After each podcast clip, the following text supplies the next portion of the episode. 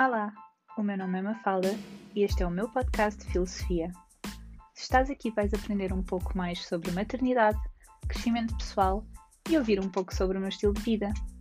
Bem-vindos ao podcast de filosofia. Vamos começar?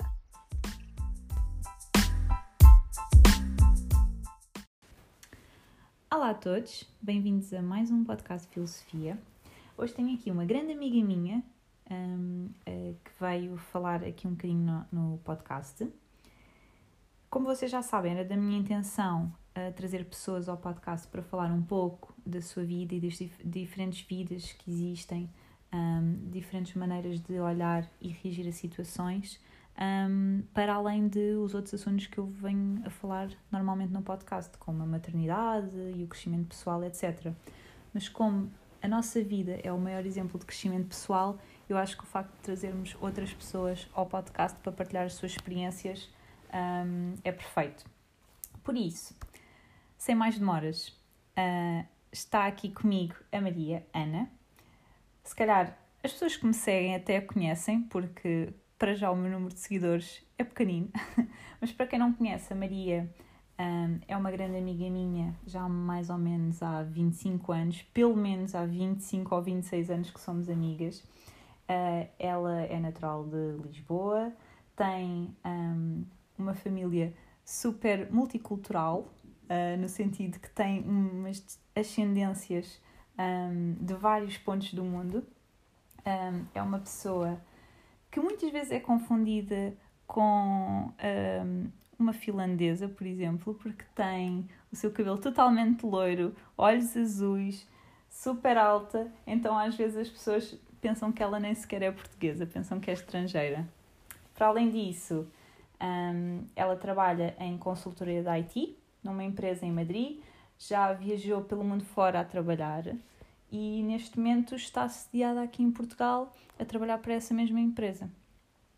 Um, mas agora eu gostava de saber um bocadinho quem é a Maria.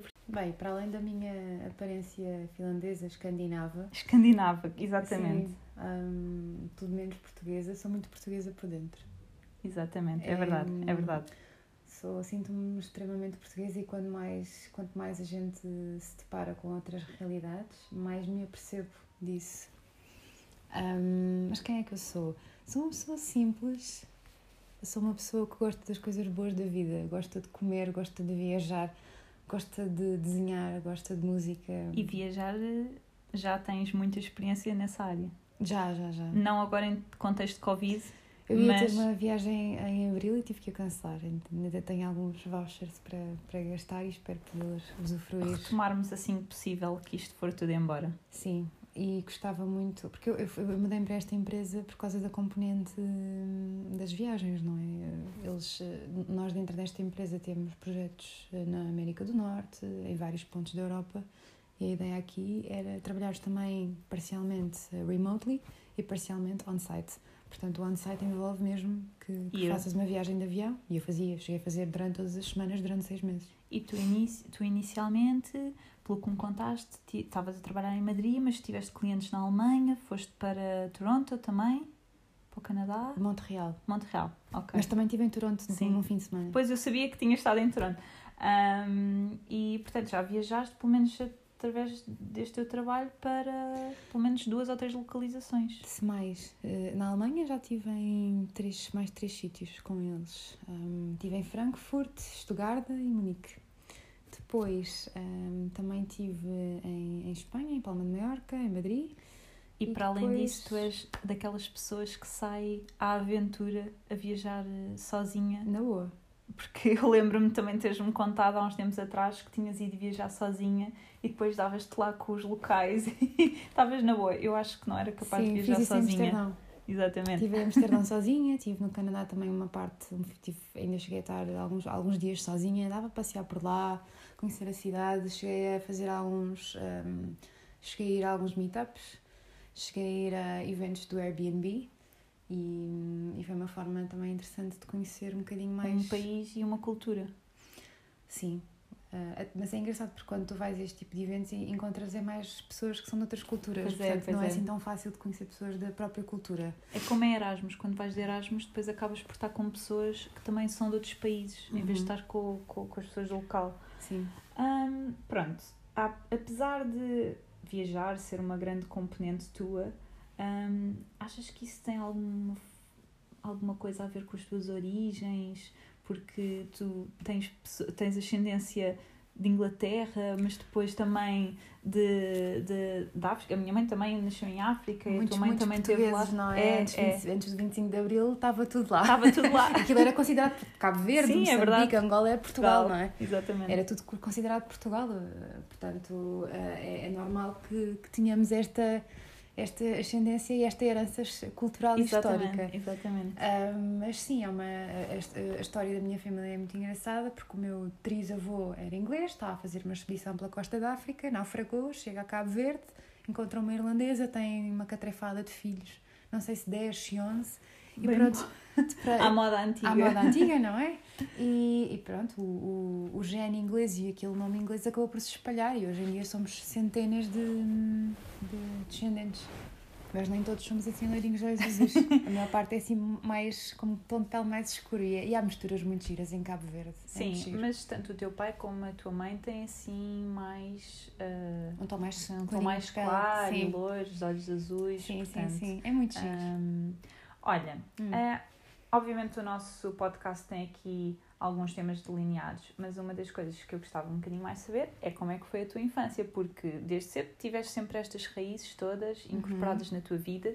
Lembro-me que sabias falar crioulo, que era o máximo. Era o máximo. E tu, e tu até conheceste os meus tios e a minha sim, avó sim, e sim, até, sim, sim. até deves ter ouvido crioulo lá sim, em minha sim, casa. sim, da tua avó a falar, sim. A sério, que giro. Eu lembro-me da tua. da- só conhecia a tua avó. Mas tu conheceste também a minha prima Stefani. Sim, pois foi. Pois foi. E Mas eu, acho, mas eu acho que ela. Ela falava crioulo. Ahm, pronto, e então gostava de saber um bocadinho também como é que foi a tua infância, como é que cresceste, como é que foi ahm, a tua, pronto, o desenrolar do início da tua vida. Aquilo que eu conheço, obviamente, era do que nós nos dávamos na escola. Uhum. As pessoas achavam que nós éramos irmãs, É verdade, só com, porque nós tínhamos quase o mesmo corte de cabelo.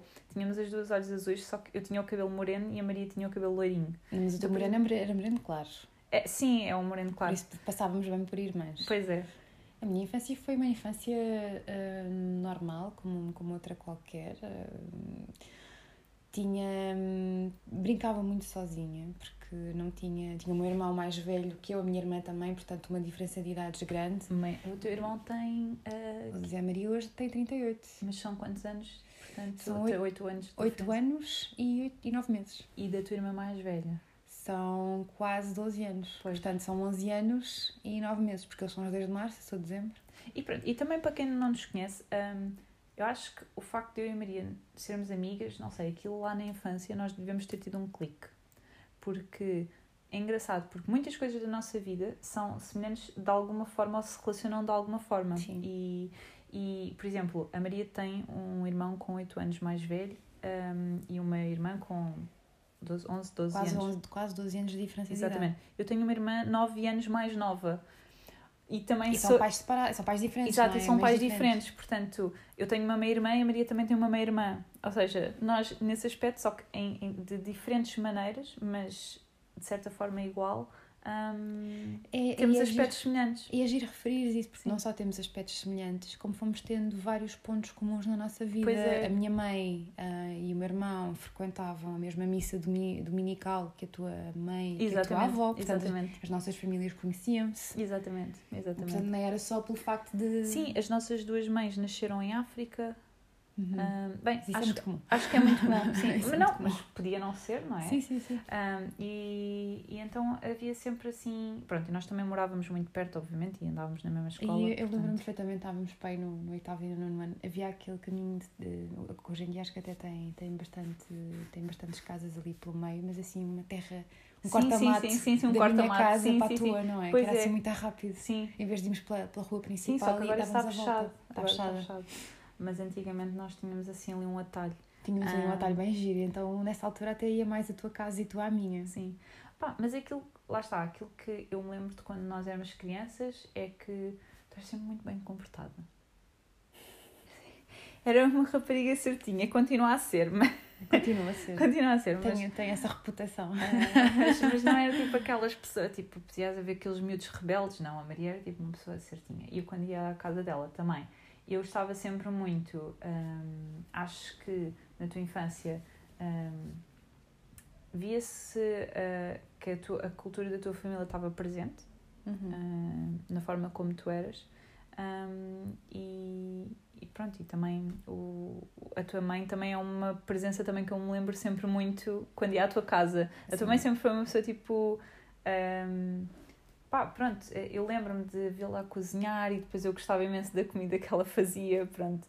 Uh, tu também cozinhavas com ela. Sim. Uh, se calhar isto já não era quando tínhamos 4 anos, não é? Já um bocadinho mais velhas, pronto. Sim. Mas um, acho que também. Memórias que estão ali Sim, há- guardadas há- há alguns no tempo. Sim, há muitas memórias uh, que, me, que me lembram de, de tu com a tua mãe.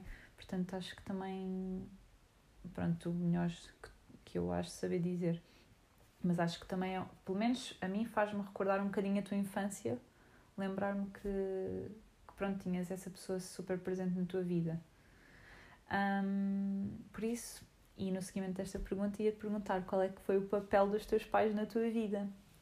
Foi, bem, acho que para qualquer criança o papel dos pais é um papel basilar, gigantesco e, e claro que dependendo do, das circunstâncias familiares acaba, acaba por poder haver um, um dos pais que, que esteja mais presente, não é?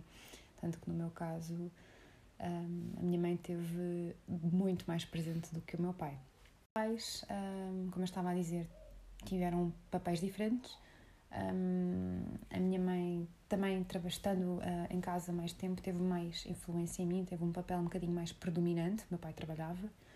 Hum, e depois a questão da doença mental que o meu pai tinha, eh, que atingiu hum, as nossas vidas quando eu tinha 7, 8 anos Sim. aí foi um foi uma mudança hum, grande Que tu notaste na relação que também havia entre ti e ele ou na, na família no geral? portanto eu sempre fui mais próxima da minha mãe passava mais tempo com a minha mãe o meu pai era aquela pessoa que fazia as coisas dele tinha os seus as suas, as suas atividades era uma pessoa muito engenhoca estava sempre a inventar coisas para fazer estava sempre a ir ajudar uma amiga a fazer isto estava sempre ah, na sua oficina com as suas coisas Portanto, eu, eu ou, ou, até, ou até atividades que que ele fazia comigo. Sim. levava-me a andar de moto, levava-me a andar de bicicleta. Sim, tipo aquelas. É, é mesmo tipo a pai, não é? Mesmo a pai. Tipo, mesmo a pai que faz aquelas atividades mais radicais. Exatamente. E a partir do momento em que o meu pai ficou doente, tudo isto deixou de acontecer. Claro. Tudo. E, e isso é mais um daqueles pontos que nós as, as duas temos em comum, porque neste caso o pai da Maria, ah, ah, ah, ah, naquela altura da vida, ah, sofreu com, com a doença mental e a minha mãe também, ah, no meu caso, foi numa altura mais cedo, ahm, logo, penso que logo mais ou menos depois de eu nascer, ahm, foi atingida também com, com uma doença mental.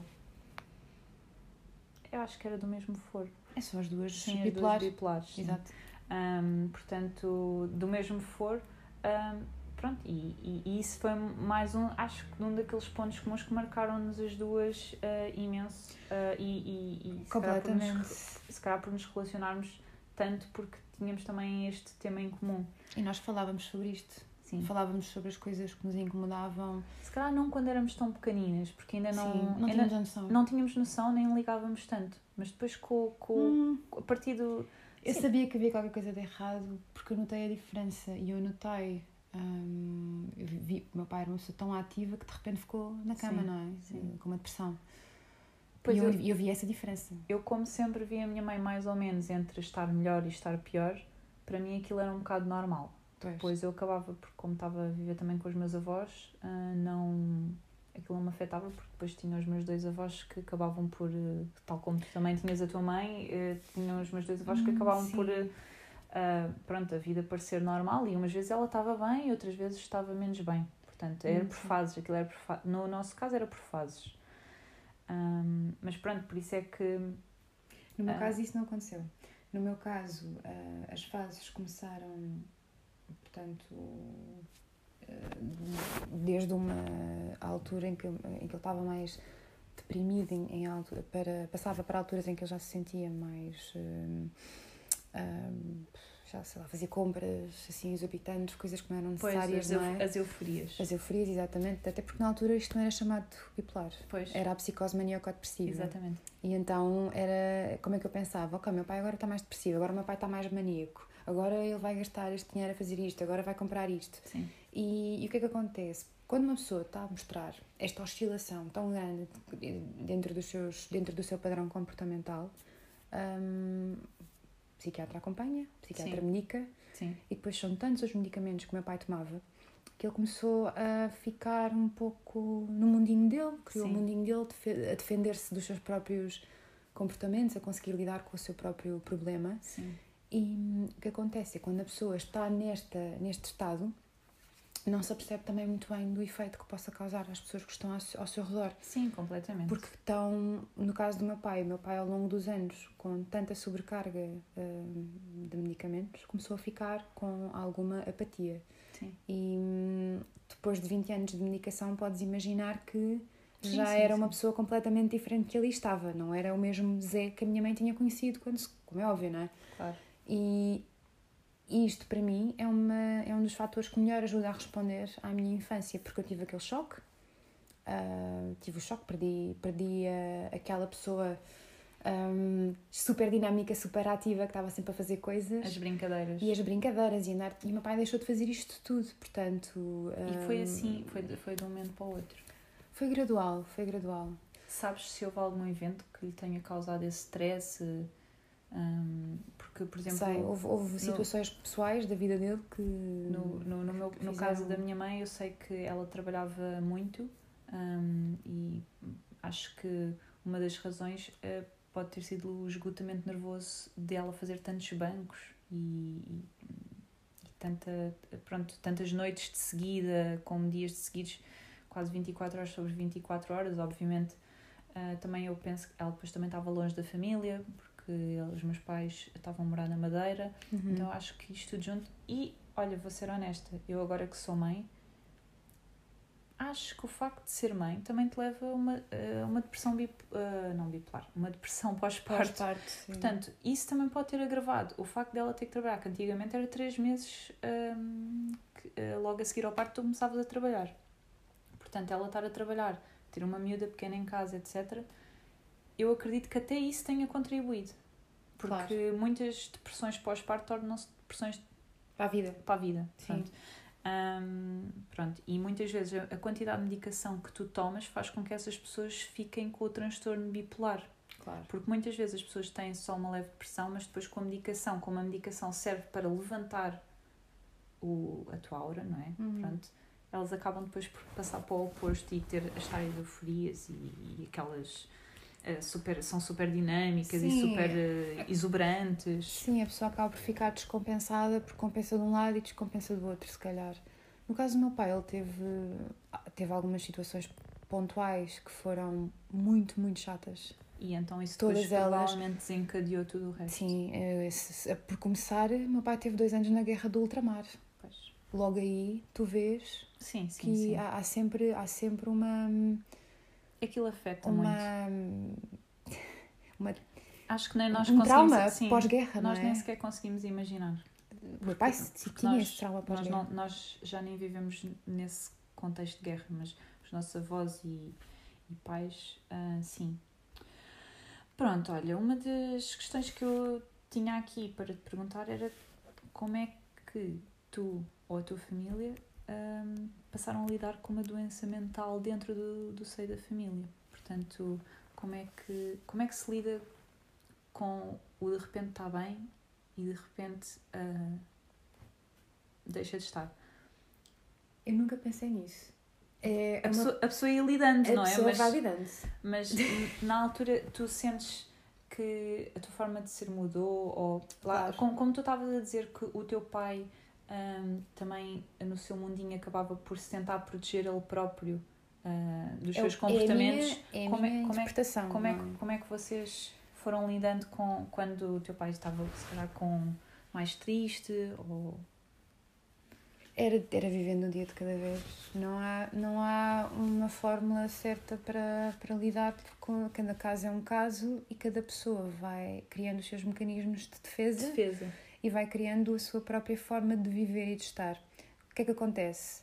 Quando uma pessoa que tem este problema está a tentar desenvolver a sua vida com este problema, afeta as pessoas que estão à sua volta. Exatamente. E o que é que acontece? No caso do meu pai, ele começou a criar certos hábitos e, certo, e, uma, e uma determinada forma de viver que eu não percebia. Não percebia até hoje. O meu pai, pronto, acabou por deixar de trabalhar e vir para casa. E eu também passava muito tempo em casa. E, e havia muita coisa que ele fazia que eu não, não conseguia perceber, não achava normal. E depois, se me perguntares, eu acho que até, até muito tarde não soube lidar com, com, com isso. Eu acho que nunca soube lidar com, com isso. Foi sempre muito difícil para mim conseguir uh, aceitar, Sim. foi sempre muito difícil para mim conseguir gerir as minhas emoções. E, e o, o, que me, o que me aconteceu foi que depois um, algumas características que eu ainda tenho hoje em dia, algumas inseguranças ou algumas, uh, algumas ansiedades que eu desenvolvi vêm dessa vivência. Porque eu não soube lidar, ou lidei da maneira como eu sabia lidar, e tive que fazer, uh, tive que criar todo um, um conjunto também de, de, de, de mecanismos de desenvolvimento e, e defesa também, meus. Eu, eu acho que é isso. Eu acho que inicialmente hum, a pessoa lida como se fosse o dia a dia. Hum, pelo menos o que eu sentia era como aquilo fazia parte do meu normal, era tentar gerir as crises quando eram alturas de crises e quando eram alturas de mais estabilidade, aproveitá-las. Mas na altura eu não aproveitava nem deixava de aproveitar. Aquilo era umas vezes estava bem e estávamos bem, e quando estávamos mal era tentar gerir a situação que está mal. Eu acho que no meu caso, o meu mecanismo de defesa, e tu sabes que eu sou um bocado free control com organização, com ter tudo sob controle, literalmente. Sim. Uh, acho que pode perfeitamente ser uma, um dos meus mecanismos para tentar lidar com isto, porque a certa altura da minha vida a instabilidade era de tal ordem que o que eu queria era como é que eu controlo isto? Isto tem que, isto é, isto tem que ser possível de controlar. De alguma uh, maneira ou de outra, não é? Sim. E eu penso que foi uh, no programa da Oprah que eu vi. Eu vi uma, uma celebridade qualquer, eu já, já não me lembro, mas era uma celebridade qualquer que tinha transtorno bipolar. E ela estava a dizer que numa das suas euforias tinha vendido, tipo, sabes, aquelas mansões de milhões Pronto, tinha vendido tudo o que estava dentro da casa, mais a mansão, e tinha ficado nas lonas. E, e, mas, mas pronto, no programa já estava bem e estava estabilizado. Eu só pensava assim: bolas, mas se esta senhora ficou estável, porquê é que a minha mãe não pode ficar estável? Porque provavelmente há estados e há tratamentos e há medicamentos que podem ser dados para que a pessoa fique mais estável. E na altura eu lembro-me que foi sempre a busca desta informação e a ânsia de que isto. Que, ou seja, eu, não, eu nunca conseguia aceitar que não havia solução para aquilo. E neste momento a minha pessoa é muito assim. Eu sou uma pessoa que não aceita quando as coisas não têm solução. E eu acho que a forma que eu fui lidando com a minha vida e com aquela, com aquela situação em particular e que eu agora continuo para o resto da minha vida transpôs-se um bocado uh, desta forma, de eu ter que controlar e quando a coisa está sob controle, eu faço um plano para resolver. Eu faço um plano para resolver os problemas, aquilo tem sempre um plano por trás. Pronto. E pronto, por isso é que eu estava a perguntar como é que vocês em família, não sei se, se falavas com a tua mãe sobre isso, porque pronto, eu falava com a minha avó, um, não tanto com o meu avô, mas falava mais com a minha avó, já numa, já numa fase um bocadinho mais avançada. Agora já estamos mais ou menos a falar aqui 15, 16, 17 anos. Já começava a tomar um bocadinho as rédeas. Um, uh, e, e então, por isso é que eu te perguntava como é que vocês lidavam em família, se é que falavam, se não falavam. Não falávamos assim muito, até porque a minha mãe protegia-me muito. Sim. Um, a mim e ao meu irmão, protegemos muito a minha mãe tomou as rédeas e, e, tomou conta do meu pai da melhor maneira como ela, como ela pôde. A minha mãe geria a situação toda e então eu pensei, eu vou deixar que a minha mãe gira tudo, fica tudo E, foi inconsciente, eu não, não pensei, vou deixar que a minha mãe faça isto, foi inconsciente, Sim, porque eu já, estava a tentar lidar com isto ah, dentro, da minha própria, dentro da minha própria realidade. Portanto, nós não falávamos assim muito, era mais a. Era, falávamos mais sobre como é que conseguimos aceitar do que, do que o que é que a gente pode fazer para ajudar ou para melhorar. Porque ah, o meu pai era uma pessoa muito teimosa, era uma pessoa que. Estamos a falar também da pessoa que é o provider, não é? Claro.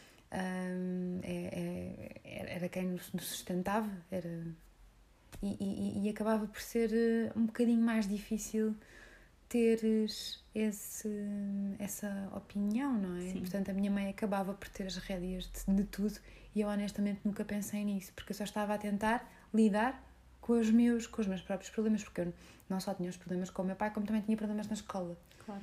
Portanto, e eh, os meus colegas não eram propriamente os mais queridos para mim. Depois também, quando eu andava nos escuteiros, eh, também houve ali alguns problemas com os escuteiros. Portanto, eu estava aqui a tentar eh, Gerir várias gerir situ- várias situações, e já, às tantas já pensava, para onde é que eu me vou virar? Eh, foi um bocado difícil para mim, sério, durante dois anos, ali o quinto e o sexto ano, foi horrível. Por acaso, também uma, aquilo que agora acabaste de referir da tua mãe, dela ter hum, hum, assumido as rédeas, é uma das características que eu quando olho para a tua mãe lembro-me dela, é também, vejo uma pessoa tipo super protetora e super forte. Sim, completamente. Porque eu acho que qualquer pessoa que tenha que lidar com, com uma pessoa hum, que tem um transtorno mental tem que realmente ter também um estofo mental muito forte. Hum, pronto, e, e, e eu acho que ela, obviamente, toda a gente faz o melhor que pode, mas eh, tentou-vos proteger da melhor maneira para vocês não se Sempre. sentirem mais afetados. Sempre. Hum, pronto, e, e, e ela provavelmente eh, se calhar aguentou até mais coisas do que nós possamos imaginar. Pronto. Sim. Hum, vocês co- isso afetava-vos no vosso dia a dia, a forma como da, Claro. da forma como o, a doença entrou na vida do teu pai, acabou por afetar o vosso dia a dia? Sim, eu tenho uma definição ah, para isto. A partir do momento que o meu pai ficou doente, nós vivemos na sombra da doença dele. Olha, Pronto, não há muito mais a acrescentar. é interessante. Nunca Eu tinha vi- pensado isso dessa forma. Eu vivia na sombra da doença do meu pai.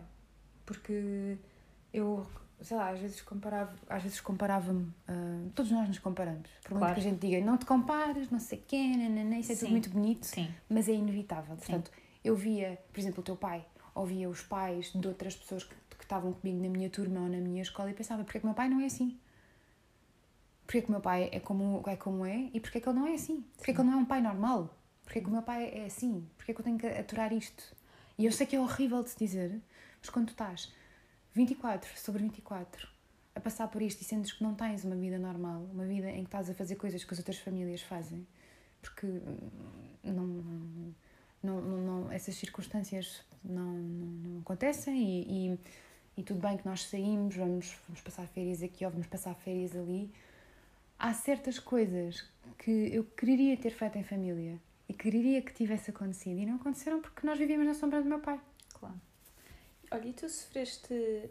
pronto, Eu, eu, eu pergunto isto ah, porque a mim aconteceu-me. Sofreste. ah, eu não quero chamar-lhe bullying, mas acaba por ser bullying na Ah, sim. escola Sim. por causa do teu pai. Ou seja, Ah, do, ou seja Hum. é porque, é porque a mim a chegaram tipo, a fazer comentários ah, sobre a minha mãe ah, na escola desagradáveis. já fizeram assim em relação ao meu pai. Houve uma outra pessoa que fez comentários em relação ao meu pai e, e até pessoas bem mais velhas que conheciam o meu pai e que deram a entender que o meu pai era uma pessoa que era um bocado ah, diminuída. Eu lembro-me que eh, no meu caso foi alguém que gozou com, com, a, com- Pronto, a minha mãe devia estar com umas olheiras tipo de depressão ou qualquer coisa, tipo, e foi alguém tipo. Não sei, tipo aqueles gestos dos miúdos, tipo mesmo brincadeira de miúdos, brincadeira maldosa de miúdos Sim. no sexto ou no sétimo ano, tipo, ai, a tua mãe é assim ou assado. Pá, eu lembro-me na altura, não ligaram muito, mas, ou seja, mesmo nessa vertente, infelizmente a doença deles, e obviamente nenhum deles queria afetar ninguém, nenhum deles pediu esta doença, nem nenhum deles, obviamente, quis ficar assim. Um, mas afetou-nos o nosso dia a dia. Portanto, quando a gente pergunta de que forma é que isto afetou, afetava não só a nossa forma de viver, a nossa forma de pensar, a nossa forma de estar com os nossos amigos. A forma como nós nos vemos a nós. Eu tinha Exatamente. vergonha do meu pai. Pá, Tinha um pois, bocadinho. Não vou mentir. Eu ficava Eu triste. dizia sempre à minha mãe, mãe, vai-me tu buscar à escola, eu não quero que seja o pai a ir. Porque eu Eu ficava triste. não o aceitava. Sim. E ficava, e lá está, também ficava triste com, com isso. Olha, mas por exemplo, no, no- eu lembro-me perfeitamente, nós íamos sair à noite a primeira vez. E foi o meu pai e- que foi buscar. Não, foi a tua mãe. Ah, Ah, o teu, se não, calhar tu- não se calhar eles, foi- iam sempre os dois. Aí uns dois, acho que iam os dois. Ah, iam os dois, sim senhor, que eu também estava no, no banco de coisa. Ahm, mas nós fomos ao ABS.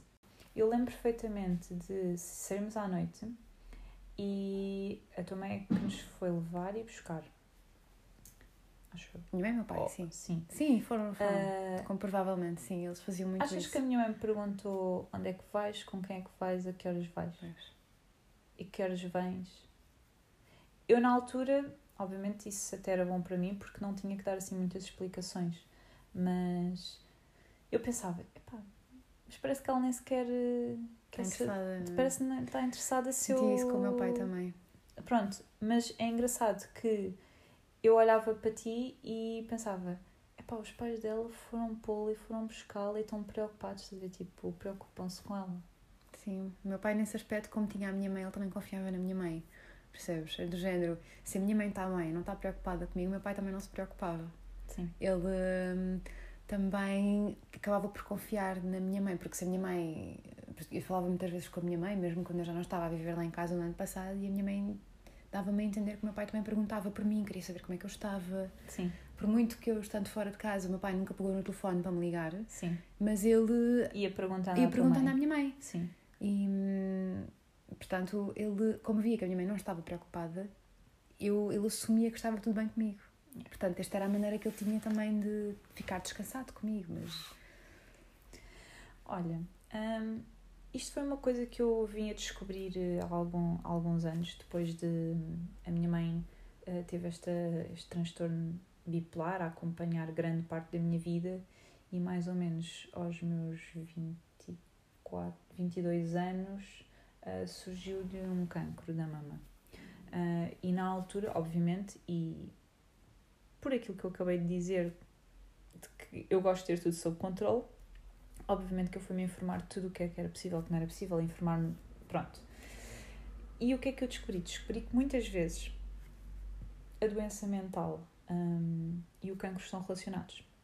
E pronto, eu trouxe este assunto para aqui porque o teu pai ah, também acabou por sofrer, ele já tinha sofrido de um cancro anteriormente Sim. e também voltou a sofrer novamente de cancro. Hum, tu achas que isto pode estar relacionado de alguma forma? Completamente. Quer dizer, obviamente que isto são especulações, nenhuma de nós aqui é médica, nem sabemos se está relacionado ou não. Há estudos que dizem que sim. Ah, portanto, nós estamos só a discutir aquilo que nós achamos como. E eu acho que no caso do meu pai foi. eh, O que eu posso dizer aqui é que eh, a bipolar que ele teve foi também despoltada por uma primeira. hum, por uma primeira vez que ele teve cancro. Cancro muito agressivo, melanoma.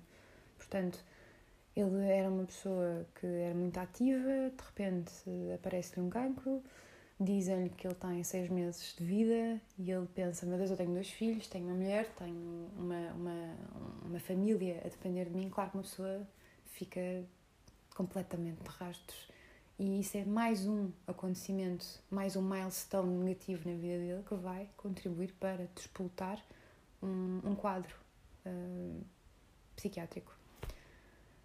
Ahm, portanto, aquilo que eu acho é que depois, com o tipo de vida que ele levou, hum, com os hábitos que também não eram tão bons, eh, o meu pai fumava, não fazia desporto A minha mãe também fumava. e, e comia, comia muito açúcar. A minha mãe também comia muito açúcar. Ah, não estava como.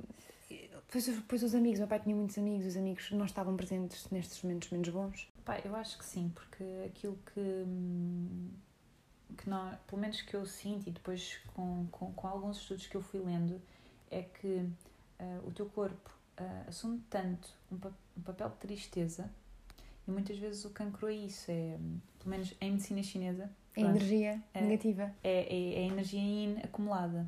Uh, então acaba por ser uma ionização e o teu corpo, uh, no fundo, eu acho que está a aglomerar, aglomerar aquela tristeza toda e depois que se transforma um, naquela matéria. Mas ignorando agora medicinas chinesas aqui porque não vem para o tema, um, eu sinto que o facto da minha mãe ter ficado triste tantos anos, tantos anos, tantos anos, acaba, acabou por levar a, este, a este desfecho. Uh, e no caso da minha mãe, a minha mãe era médica, um, era uma ótima médica, mas uma péssima paciente, uma péssima doente. Portanto, ela sabia que tinha uma massa no peito já há algum tempo um, e, e, decidiu não ir ver, simplesmente. Uh, pronto, obviamente, uh, nos nossos casos são diferentes. A minha mãe teve uma doença oncológica prolongada, prolongada também à custa de vários tratamentos que nós fizemos à parte, porque aquilo que lhe foi dado foi seis meses de vida. Foi em 2011, não foi? 2012. Ok. E... Mas eu lembro-me na altura quando foi diagnosticado. E no, teu, no caso do teu pai foi uma doença mais súbita. Foi uma doença oncológica mais súbita. Sim. Um, Sinceramente não foi, sei dizer. Quando é que foi? Quando é que afetou? Uh, foi em 98.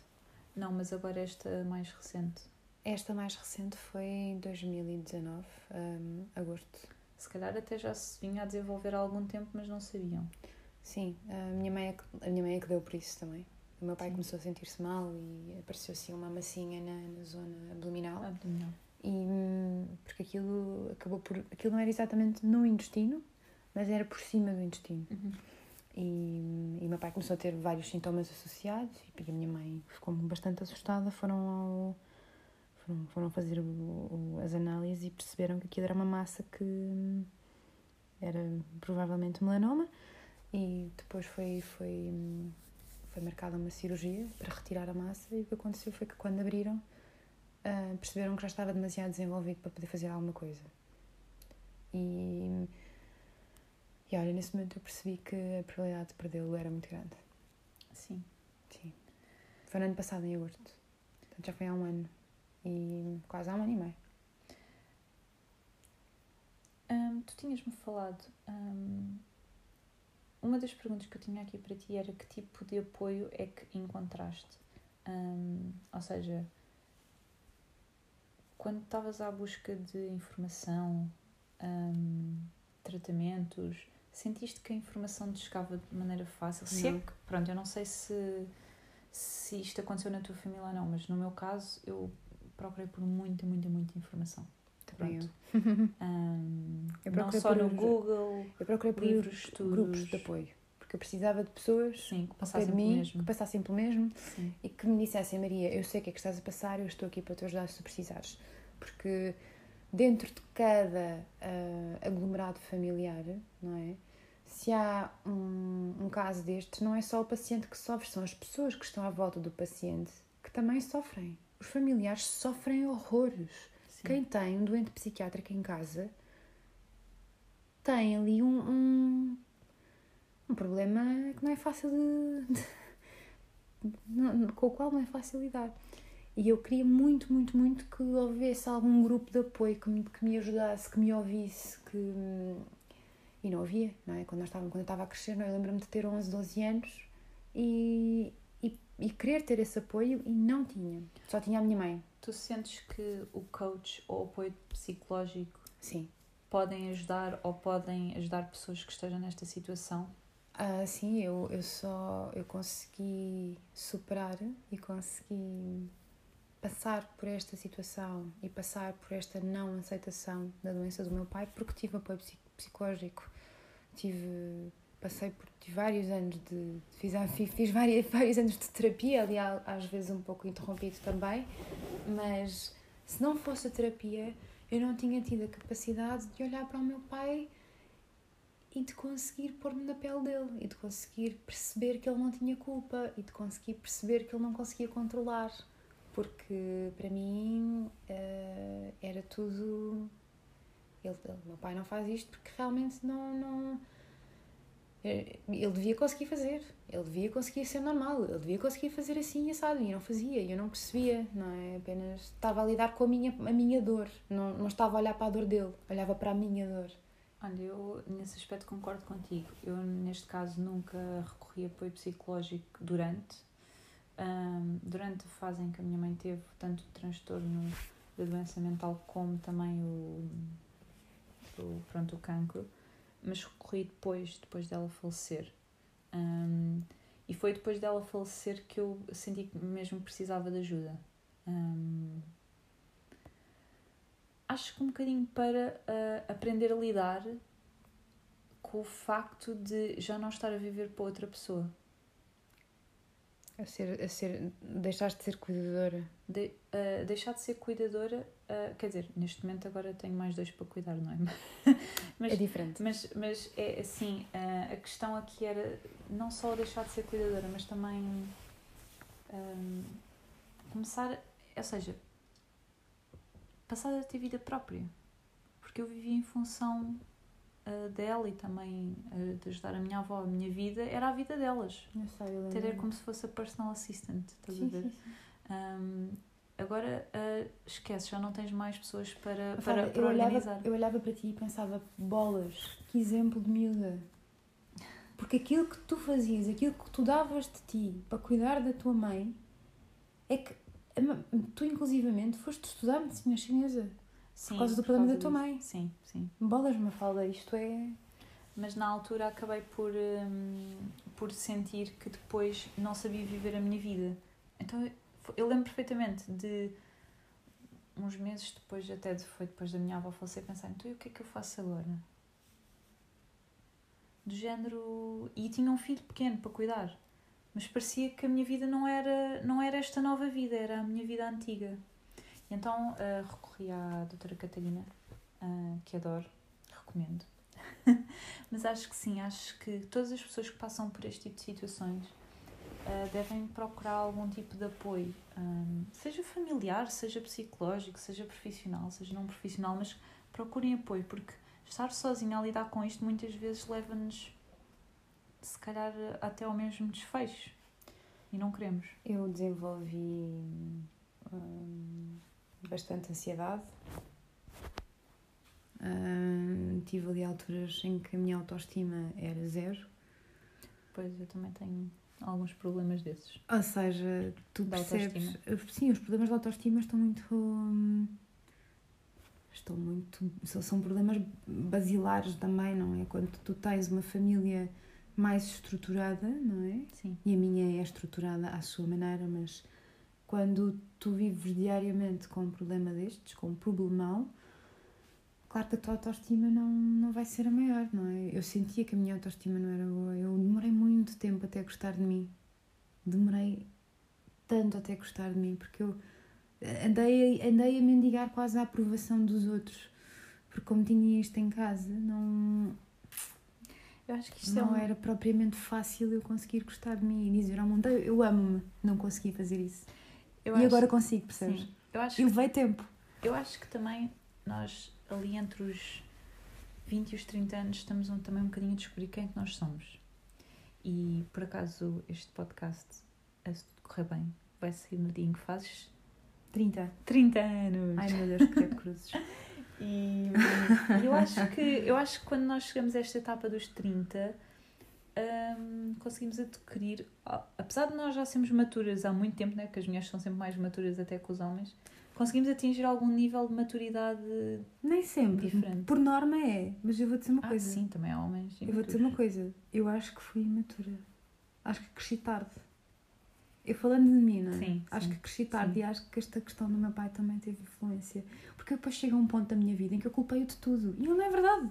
Sim. Ele não teve culpa de tudo, coitado. Sim, sim. Ele, ele teve a sua dose, não é? Sim. Portanto, uh, e eu, eu, eu, passava por vários momentos em que eu dizia: Ok, eu sou assim porque tive um pai assado. Ok, eu faço isto porque o meu pai foi assim. Ah, eu faço assim. E continuo, continuo, faço esta análise contínua em que eu estou a culpar o meu pai de tudo e não é verdade.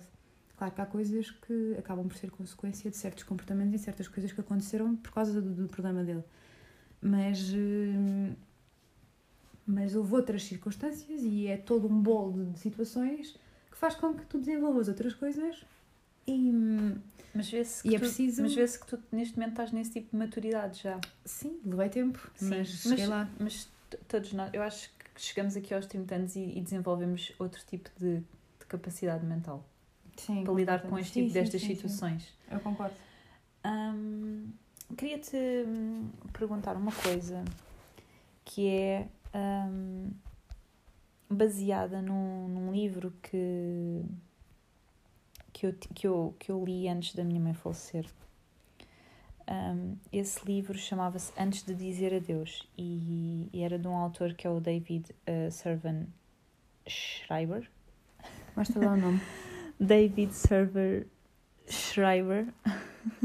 David Servan Schreiber. Exato. Basicamente, eh, eu até te vou dizer quando é que. hum, Pronto, eu comprei o livro dele que é o Anticancro. Hum, e, e na altura foi tipo a Bíblia para eu lidar com o problema de saúde da minha mãe. Basicamente, este médico, ele era médico e ele desenvolveu um cancro no cérebro. Eh, e então ele adotou uma série de medidas que o levaram a viver 20 anos com aquele cancro no cérebro. 20 Uau. anos é imenso. Quem tem cancro no cérebro normalmente está terminadíssimo. Hum, pronto, ele mudou desde a alimentação, ah, estilo de vida, passou a ser muito mais mindfulness e todas essas coisas foram coisas que eu apliquei hum, e incentivei a minha mãe a fazer enquanto ela teve o cancro. Mas quando ah, ele viu que já não ia, se calhar, prevalecer, ele escreveu este livro que se chama, que se chama, que se chama Como Dizer Adeus. E foi um dos livros que eu comprei porque eu quis me preparar para dizer adeus, se bem que eu nunca tive preparada. E eu ia te perguntar se tu soubeste como dizer adeus. Pronto, dentro do podcast, nós ainda não mencionamos, mas o meu pai já cá não está. Sim. Pronto. O meu pai faleceu no dia 2 de janeiro de 2020. Portanto, ainda nem há um ano. Como é que a gente diz adeus? Eu não, nunca pensei muito no assunto. Ahm, pensei nisso em agosto, a 31 de agosto do ano passado, quando soube que ele provavelmente não ia estar connosco. Mas quis-me agarrar à, à esperança de que hum, o tratamento ia surtir efeito, de que ele ainda ia cá estar muitos anos para, para estar com a minha mãe. Hum, tínhamos feedback, chegámos a ter feedback positivo dos médicos que o acompanhavam, portanto, tu tens sempre esperança, vês sempre uma luz ao fundo do túnel, a pensar que vai, vai correr bem, esta pessoa vai cá estar, mas eu fui vendo que ele estava muito fraco, portanto, é o pensamento de se calhar meu pai não dura muito mais. Tu imaginavas, presente. tu imaginavas que ele ia falecer naquela altura? Sabias Não. que estava para breve? Ou Não. ainda pensavas que tem alguns meses, um, alguns anos? Eu no, eu, no ano passado, quando fiz anos, hum, fiz um jantar de anos, ver eu, a minha irmã, o meu irmão, o meu cunhado, a minha mãe, né? Nós todos com o meu pai. E eu nesse jantar pensei, eu acho que vai ser a última vez que vou celebrar o meu aniversário com o meu pai. E depois da noite de Natal, ah, também tive a mesma sensação. Eu pensei o mesmo quando foi o último aniversário. O meu e o da minha mãe. Na noite de Natal tive essa sensação, tanto que até, até chamei algumas pessoas da, minha família e disse-lhes: o meu pai está assim, eh, eu sei que não, tens tido, não têm tido a oportunidade de ir ver o pai, mas vão ver o pai porque eu acho que se calhar não dura muito mais tempo. Depois, no dia 27 de dezembro, tivemos notícias muito boas, eh, notícias de que tinham sido feitas análises a dizer que ele estava já sem metástases, a massa, eh, a massa já tinha Por isso foi Já- completamente súbito. Sim, sim. Ahm, passado, portanto, foi 27 de, janeiro, 27 de dezembro que soubemos isto. Depois eu estava toda contente, até fui, aos, até fui aos 30 anos de um amigo meu, eles perguntavam como é que está o teu pai. Está ótimo, está a recuperar, nananã. Fui passar a passagem de ano, depois passar um dia, pronto. Portanto, aí foi aquele choque brutal, horrível. Até porque eu nem me despedi dele de uma forma. Não, não me pude despedir, nem vi o meu pai no dia 1. Vi o meu pai quando fui-me embora para a passagem de ano. Disse: Pai, eu venho amanhã, eu venho no dia 2. Depois ele queria que eu fosse no dia 1 e eu não fui. Eu dizia à minha mãe: Eu vou vê-lo no dia 2, eu vou vê-lo no dia 2. Temos tempo, temos tempo, temos tempo, porque eu estava convencida que por causa dos, dos resultados dos exames Estava ótimo. ele estava bem e ia Sim. recuperar na boa. Foi assim, pau. Mas sabes que até a minha mãe estar a ser reanimada, ah, eu não achava que ela ia morrer. Eu achava que ela ia recuperar. Portanto, no meu caso, eu nunca estive preparada para dizer adeus. Um, e não sabia como dizer adeus. E, e a forma que eu aprendi a lidar com o não saber dizer adeus é ter alguém que lutasse comigo ao meu lado e eu tive o, o Dr. António, que tu sabes que nos ajudou imenso na, nos tratamentos de medicina chinesa que a minha mãe fez. Eu até conheci o Dr. António. E mesmo um, uma semana antes dela falecer, em que eles já queriam simplesmente dar só remédios para ela estar a dormir, eu fui lá ao consultório dele e eu, doutor, eu não, eu não consigo aceitar esta situação, a minha mãe ainda pode recuperar e ele realmente conseguiu ajudar com que a minha mãe recuperasse ligeiramente, um, sempre, portanto foi bom sentir esse apoio do lado dele, mas eu acho que nunca estive preparada para dizer adeus. Só quando ela estava a ser reanimada à minha frente e eu já percebia que ela já não estava, é ela já não estava cá, é que eu, ok, mas sabes... vai ser agora. Foi o que eu pensei, vai ser agora, pronto. E como é que lidaste com veres a tua mãe à tua, à, à tua frente na altura não estava a lidar com aquilo, na altura estava a gerir a situação, situação de stress, na altura estava a gerir a situação, estava preocupada que a minha avó também estava lá, que ficava sozinha e que eu tinha que ir para o hospital, mas hum, pronto, eu também a lidar com situações de crise sou bastante boa. Eu lembro-me perfeitamente que os bombeiros que estavam a assistir a minha mãe estavam em pânico, sem ser o bombeiro-chefe, depois estavam lá dois tipo mais novos, e do bombeiro-chefe perguntar quantas vezes é que ela respirou no último minuto e eles estavam tão em pânico que não sabiam dizer. E eu disse: respirou três. Eu estava a gerir a, a, a situação na altura. Um, mas pronto. Um, eu, eu acho, eu acho eu... Uma, adicionar uma coisa um, e, e, desculpa estar-te a interromper, é só, é só mesmo para não me esquecer. No dia em que o meu pai morreu, pronto, velámos o, velámos o corpo, no dia a seguir foi dia do funeral eu fiquei com a chave da capela mortuária e no dia seguinte fui a primeira pessoa que chegou lá, abri a capela mortuária, sentei-me ao pé do meu pai, no caixão, uh, ajoelhei-me, aliás, e, e pedi-lhe desculpa. Foi a minha maneira de dizer adeus. Pedi-lhe desculpa por não ter sabido aceitar. Sim. E pedir para olhar sempre por mim. Ai meu Deus, agora até, até estou a ficar emocionada, mas é isso, verdade. Isso, isso, isso até vem no seguimento da. Pedir-lhe desculpa, Da sabes? última pergunta que eu tinha, que era onde é que a fé, o perdão e a gratidão nos pode ajudar a ultrapassar estes momentos de dor? Eu, eu, eu, eu confesso que já tive mais fé. Um, agora estou numa fase em que eu, não consigo ter tanta fé. Eu acho, mas eu acho que aqui neste caso a fé nem tem a ver nesse sentido, mas no meu caso a fé era a fé dela se ir salvar, estás a ver? Estás a ver? Essa esperança.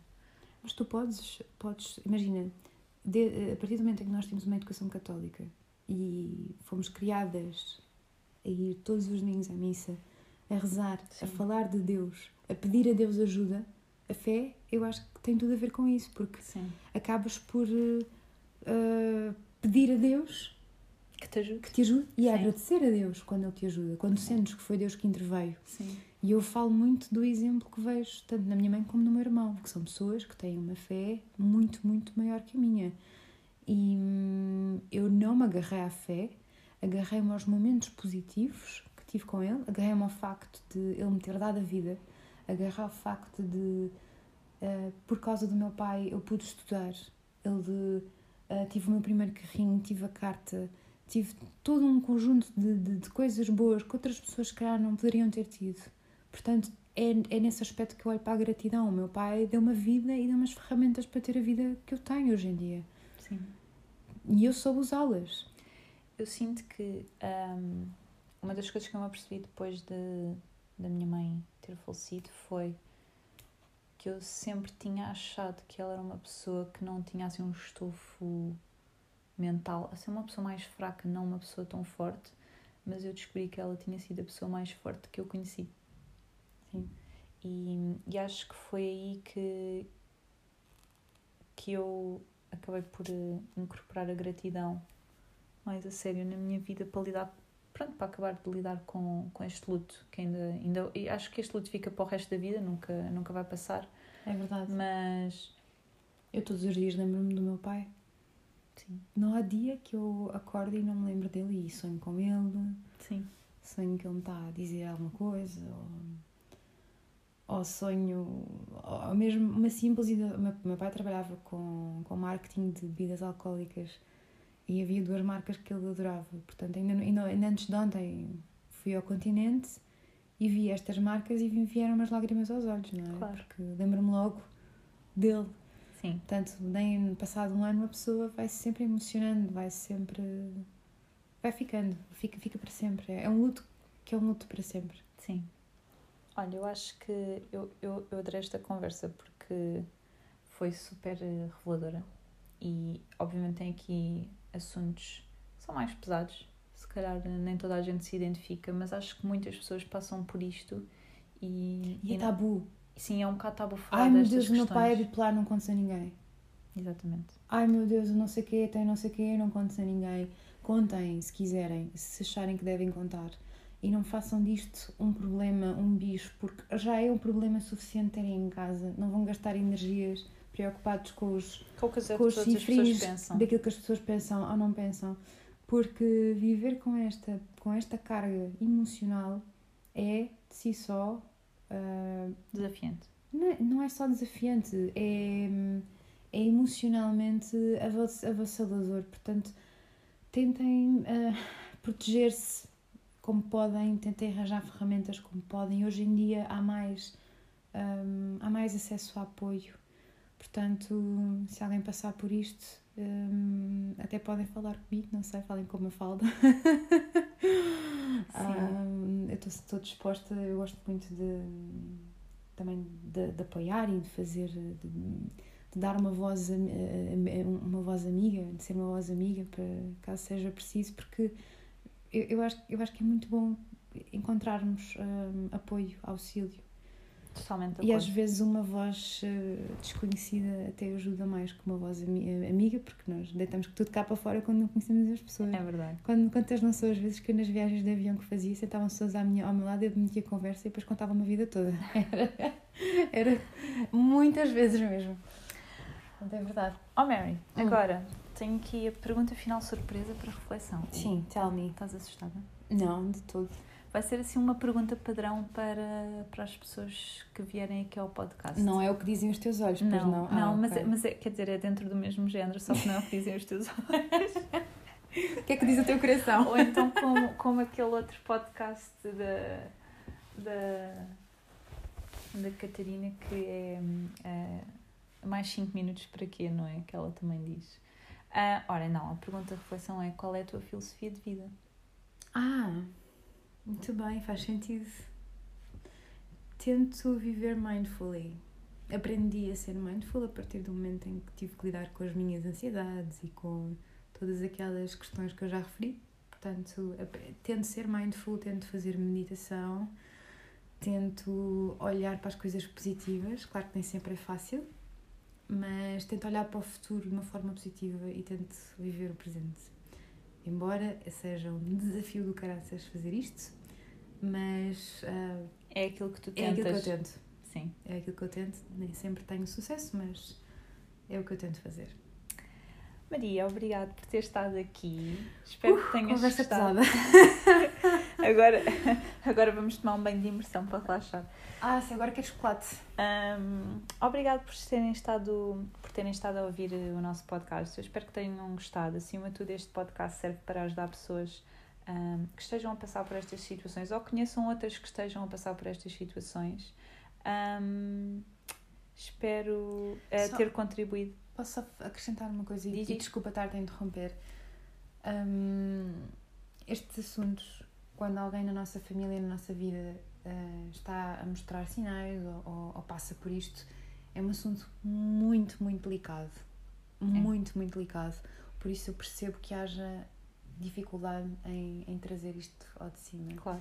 Por isso, hum, tentem se rodear de- das pessoas que mais confiam, das pessoas que mais presentes estão na vossa vida, ah, para poder também lidar melhor com, com isto.